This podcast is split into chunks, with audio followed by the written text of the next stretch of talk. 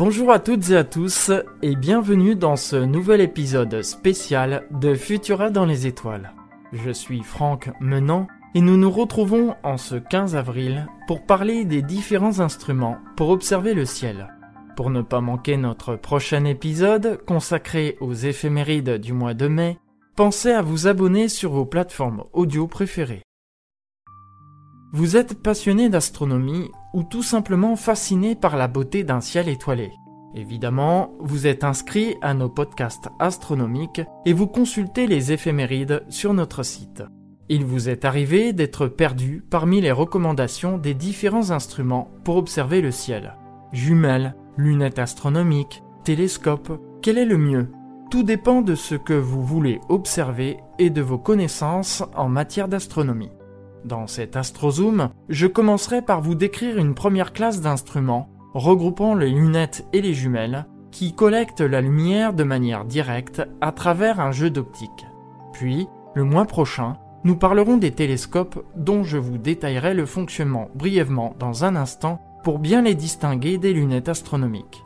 Ces informations vous aideront à délimiter votre choix si vous souhaitez franchir le pas en vous équipant de matériel. Tout d'abord, quelques conseils à destination des débutants. Évitez d'acheter un instrument d'observation sans vous être préalablement renseigné sur ses spécificités. Que vous permettra-t-il d'observer? Quel espace occupera-t-il? Et quelles précautions nécessitera-t-il? Sachez aussi que le prix n'est pas forcément dépendant du grossissement d'un appareil.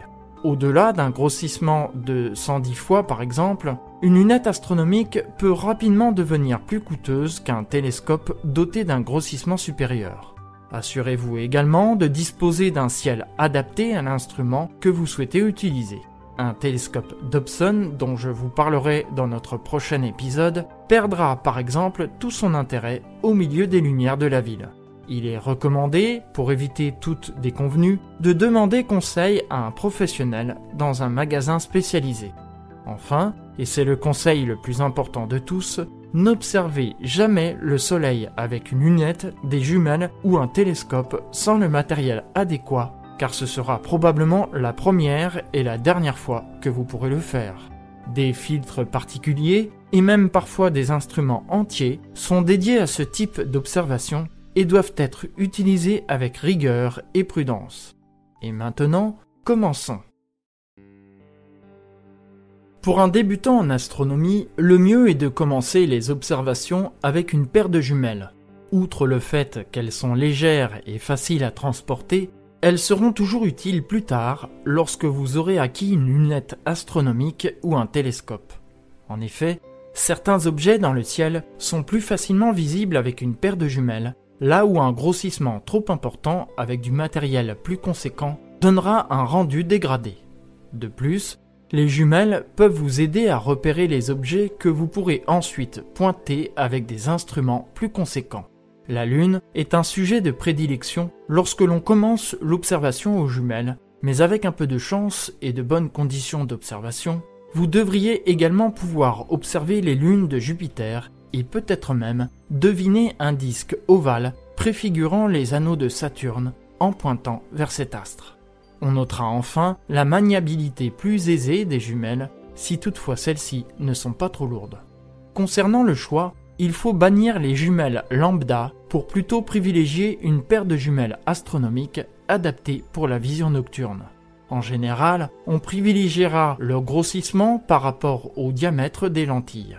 Mais en fait, il est plus avantageux de choisir un grossissement plus réduit et un diamètre plus élevé.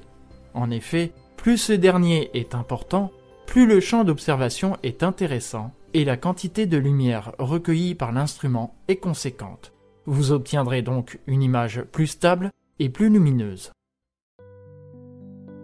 Autre instrument pour débuter en astronomie, la lunette astronomique. Il ne faut pas, comme je vous le disais plus tôt, la confondre avec un télescope. Dans un télescope, la lumière des étoiles atteint tout d'abord un miroir situé au fond de celui-ci, le miroir primaire. Ce miroir primaire renvoie la lumière vers un second miroir plus petit, appelé le miroir secondaire, qui reflète la lumière des objets célestes jusque dans l'oculaire situé sur le côté du télescope. Dans une lunette astronomique, en revanche, la lumière des étoiles traverse un tube à travers un jeu de lentilles grossissantes et l'oculaire se trouve à l'extrémité de celui-ci. Pour les personnes qui débutent, la lunette astronomique est idéale car légère, facile à transporter et à régler. Elle est surtout recommandée pour l'observation du planétaire, c'est-à-dire tout ce qui se trouve dans le système solaire, comme les planètes, la Lune, les comètes et astéroïdes.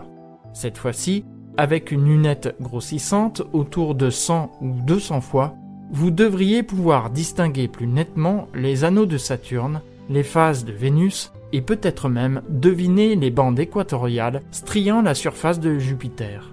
Vous pourrez également distinguer avec plus de précision les contours flous des nébuleuses les plus imposantes, mais pour le ciel profond, c'est-à-dire en dehors du système solaire, le télescope reste le choix le plus pertinent.